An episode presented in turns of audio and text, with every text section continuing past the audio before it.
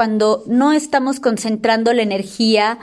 el pensamiento, la palabra, la emoción, el sentir, el corazón.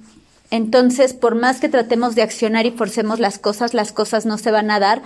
y sobre todo si estamos en un desalineamiento, que esto también en el taller de emprendedoras espirituales se los comparto, en la cuestión de cobrar muy barato por lo que hace